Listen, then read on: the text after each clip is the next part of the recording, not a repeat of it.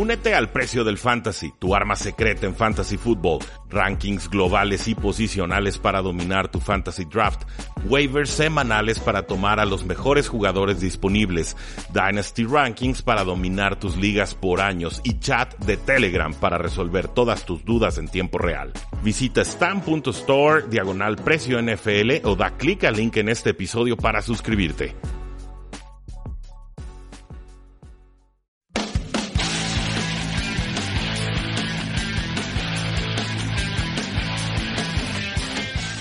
Saludos a todos y bienvenidos a un programa más de Tres y Fuera, donde la NFL no termina y nosotros tampoco. Como podrán notar, ya prácticamente recuperamos la voz. Nos faltan algunos agudos por ahí, pero eh, en verdad es una bendición poder hablar. Disfrútenlo. No saben lo frustrante que era tratar de comunicarme con el mundo y no tener capacidad para hacerlo. Así que yo ya eh, revalorizo, reaprecio mi voz y la puedo entregar a todos ustedes con esta información de la NFL que tratamos de llevarles todos los días de la semana. El día de hoy, bueno, vamos a platicar sobre prospectos que fueron seleccionados en la ronda 4 del NFL Draft. Llevamos algunas semanas con este tema pendiente. Creo que es un muy buen momento para retomarlo. Eh, les platico, estoy pensando mucho en los novatos últimamente, eh, pensando en landing spots, en sus fortalezas, en sus debilidades, porque, eh, como algunos ya sabrán, yo participo en algunas ligas de dinastía, que son básicamente ligas de fantasy football, donde eliges a, a jugadores de NFL que te anotan puntos pero te los quedas por tiempo indefinido o por la duración de su contrato, dependiendo de cuál sea el formato de la liga. Pues bueno, esta es la época en la que se hacen los rookie drafts en estas ligas de dinastía. Y bueno, curiosidades del destino, me invitaron a una liga de, apuesta, pues le vamos a poner la apuesta. Y este equipo está flojito, le, falta, le faltan jugadores, hay rivales bastante más fuertes que mi, que mi equipo que heredé, pero tiene siete primeras rondas en las diez primeras selecciones. Entonces, eh, obviamente, pues esto me pone a pensar aún más en cómo podrán rendir estos novatos en su primera temporada y sobre todo en temporadas futuras. ¿A qué viene el caso todo esto? Pues bueno, el primer jugador que tomaron los Arizona Cardinals en la cuarta ronda fue Hakeem Butler, el receptor de Iowa State, un jugador que yo les presumí mucho, eh, que me gustaba mucho por su talento, por su tamaño, una especie de AJ Green, enorme, rápido, muy bueno en balones 50-50 eh, en balones disputados, pero no es un jugador que genere mucha separación. Me encanta que los Arizona Cardinals lo tomaran en la primera selección de la cuarta ronda.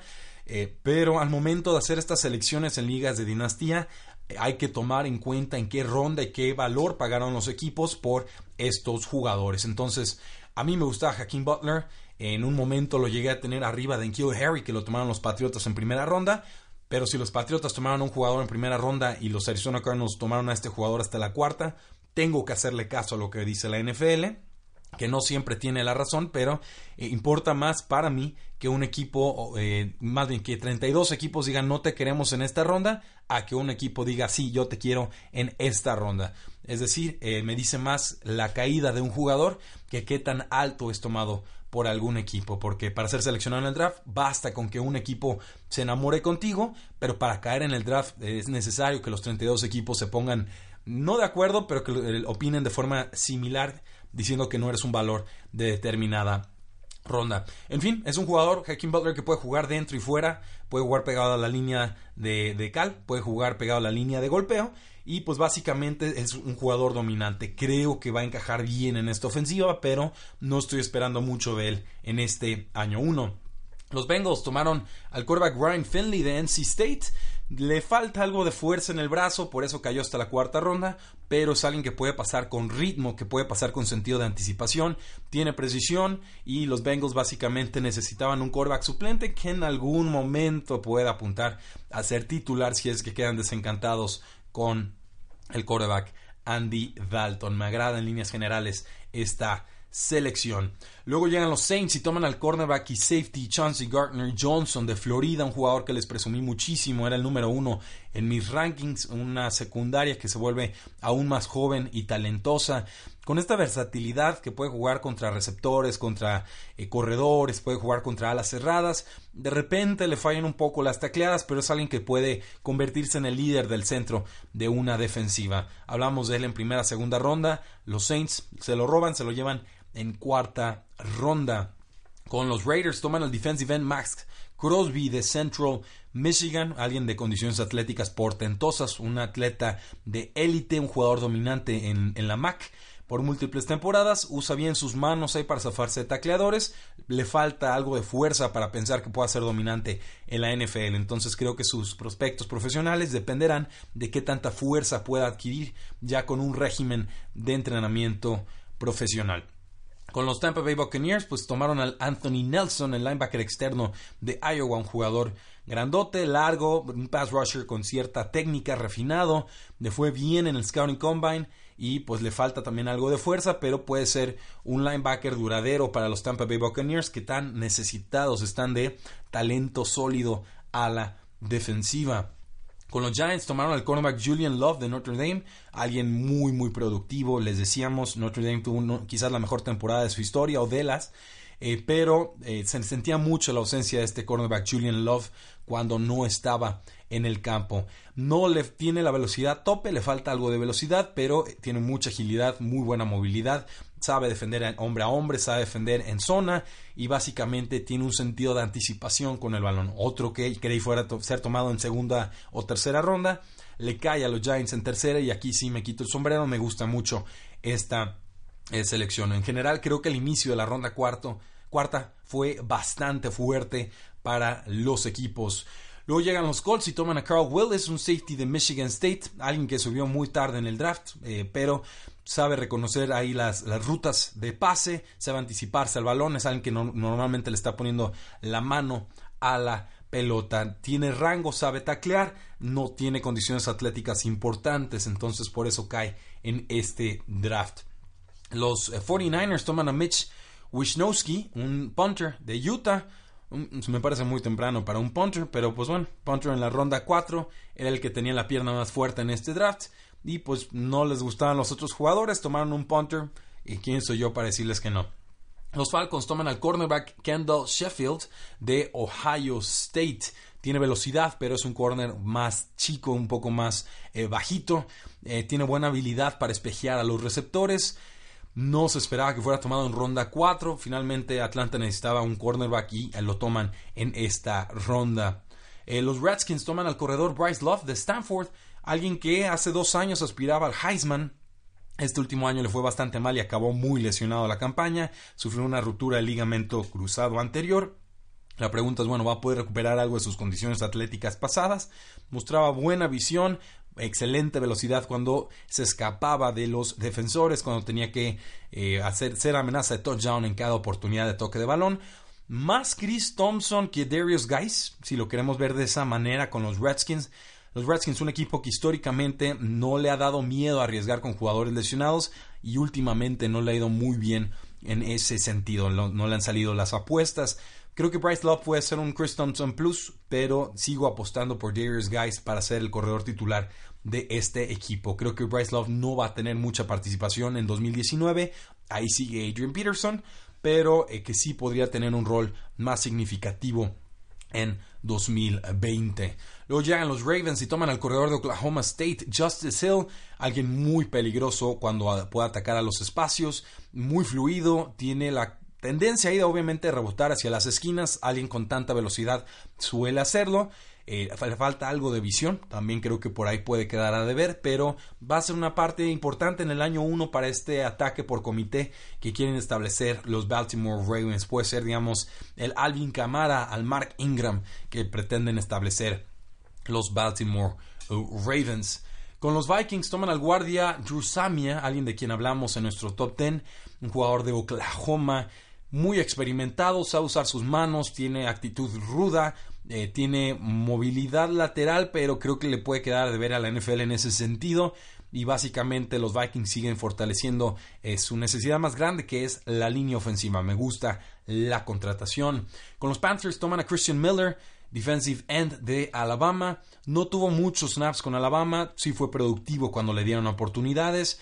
2018 fue su mejor temporada, es explosivo, tiene buenas condiciones atléticas y otra vez los Panthers vuelven ahí a, redoblar su apuesta por pass rushers que tan necesitados estaban de contribuciones en ese sentido. Con los Titans toman a Manny Hooker, el defensive back de Iowa, muy productivo en colegial. Básicamente un jugador que es sumamente inteligente dentro y fuera del campo, así se le, se le comentaba, se le valoraba entre los comentarios o los blurbs sobre el jugador. Le fue muy bien en el combine y puede jugar en, formaciones de nickel y dime de Tennessee cuando tengan cuatro o hasta cinco jugadores en la secundaria. Me gusta la contratación. Eh, Austin Bryant, el defensive end de Clemson, llega a los Detroit Lions. Un jugador que fue muy productivo como defensor en Clemson, pero eh, qué tanto de lo que hacía dependía o era gracias a que tenía compañeros más talentosos alrededor y que la ofensiva no pudiera darle tanta atención tiene buena longitud, le cuesta ahí el cambio de direcciones, no tiene mucha técnica, variaciones para eh, llegarle a los corebacks, entonces sí creo que llega algo limitado a la NFL. Con los Patriots toman a Hijalte Furholtz, de un guardia de Arkansas, un pick clásico de los Patriotas, subestimado, experimentado, buen atleta, eh, alguien para sumar talento a esa línea ofensiva. Le fue muy bien contra Quinnen Williams, esto es lo más destacado. Quinnen Williams, el tercer jugador global tomado en este draft por los Jets, lo pudo más o menos contener y fue mucho más de lo que pudieron hacer otros jugadores a nivel colegial. Tiene muy buenos pies, le falta algo de longitud, le falta algo de fuerza en las piernas, pero no son preocupaciones eh, mayores para mí.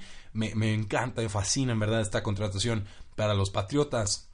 Con los Browns toman a Sheldrick Redwine, un safety de Miami, buen tamaño, condiciones atléticas, le falta algo de, experiencia para eh, tener en cobertura, es, más un jugador que tiene el juego terrestre que los pases. Eh, finalmente, pues necesitaban un defensor en la caja los Browns y eh, Redwine pudiera convertirse en esa pieza. Con los Seahawks toman a su segundo receptor del draft, toman a Gary Jennings, el receptor de West Virginia. Movía mucho las cadenas en 2017, especialista en pase profundo en 2018. Suelta algunos pases inesperados, falta de concentración es lo que espero que sea, porque si es mala técnica para atrapar pases, creo que tenemos un serio eh, problema. Eh, Doug Baldwin, por supuesto, se retira. Metcalf sería el suplente lógico, pero Gary Jennings debe ser por lo menos el receptor número 4 de este equipo, detrás de Tyler Lockett, de DK Metcalf y de David Moore. Con los Jets toman al tight end Trevon Wesco de West Virginia, un bloqueador grandote, largo, no dicen que no tiene mucha habilidad como receptor. Yo creo que puede cumplir en esa faceta de juego eh, y que podría ser incluso la mejor ala cerrada que tienen en estos momentos los Jets, incluso por delante de eh, Herndon, el jugador de segundo año. Eh, con los Steelers, el corredor Benny Snells llega desde Kentucky. No es alguien que tenga velocidad top, no se escapa de linebackers o de defensive backs, pero es paciente, tiene visión, tiene balance y pues básicamente un, marco, un cuerpo bastante fuerte. Llega para ser suplente, pero en caso de lesión de James Conner, creo que sí le podría ganar la partida a Jalen Samos, que fue adecuado, pero nada especial la temporada pasada. Con los Ravens toman al guardia Ben Powers de Oklahoma, un jugador alto, balanceado, buen pass blocker, Em, bueno, mejor más bien cuando va hacia adelante que cuando tiene que retroceder o tener agilidad lateral. No tiene muchos movimientos, muchas variantes, pero Baltimore necesitaba refuerzos en la línea interior y eh, Ben Powers de Oklahoma lo va a ofrecer. Con los Seahawks toman al guardia Phil Haynes de Wake Forest, un atleta formidable para la posición de guardia y sobre todo tiene contraataques para cuando hacen los stunts o, blitzes retrasados, o sea, cuando te mandan un, blitz por estrategia más que por habilidad del jugador, es bueno diagnosticándolos. Además, baja sus sombreras y sabe jugar bajo control. Es un jugador muy sólido que en cuarta ronda, al final de cuarta ronda, parece una pieza importante para los Seahawks. Con los Bengals toman al nose tackle uh, Renell Wren de Arizona State otro jugador grandote, de brazos largos, puede jugar en cualquier parte de la línea defensiva. No tiene muchas variantes técnicas, pero con un primer paso explosivo y sobre todo un, un bull rush fuerte, o sea, cuando le llega y choca contra el, el liniero ofensivo, eh, básicamente con eso le alcanza para ganar en nivel colegial y posiblemente en la NFL. Con los Bears toman al receptor Riley Ridley de Georgia un receptor de posesión externo que ha cumplido pero nunca fue la arma principal de Georgia y tiene las caderas un tanto tiesas, los cambios de direcciones le cuestan buenas manos para atrapar cuando son pases 50-50. Mi preocupación, si lo podemos llamar de esa manera, es que el receptor no era la necesidad más grande que tenían los Chicago Bears, quizás algo a la defensiva hubiera caído mejor.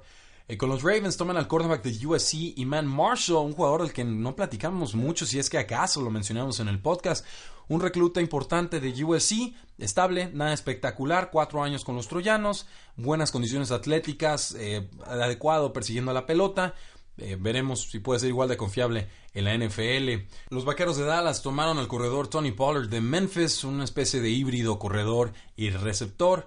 Eh, explosivo, adecuado, con agilidad, nada espectacular. Necesitaban un suplente, lo consiguen para tenerlo detrás de Ezekiel Elliott. No creo que tenga mucha contribución porque Zeke no suelta muchas oportunidades para los demás. Con los Raiders tomaron en el pick 27 a Isaiah Johnson, el cornerback de Houston.